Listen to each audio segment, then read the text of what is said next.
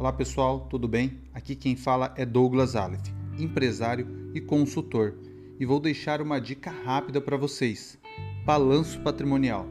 Você que participa de licitação deve se atentar ao prazo limite para apresentação do balanço.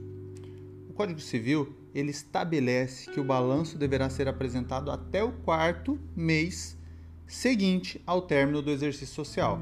Logo, em regra, Entendemos então que o prazo limite para a elaboração do balanço patrimonial é até o final do mês de abril do exercício subsequente. A Instrução Normativa 1774 de 2017 estabelece que as empresas obrigadas a apresentar o ECD possuem até o prazo de maio do ano subsequente. A controvérsia está estabelecida. Por um lado, entende-se que o prazo limite é até abril do ano subsequente, seguindo o Código Civil, que hierarquicamente prevalece sobre a instrução normativa.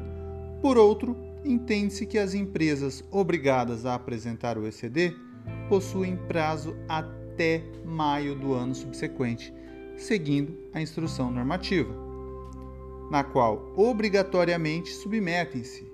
Como podem ver, o assunto é polêmico e não há uma resposta única para este questionamento. No entanto, nossa orientação é que, e aí vai a dica matadora, para evitar transtornos e discussões intermináveis, registre o balanço até o quarto mês seguinte ao término do exercício social, ou seja, 30 de abril, segundo o que determina o Código Civil em seu artigo 1078.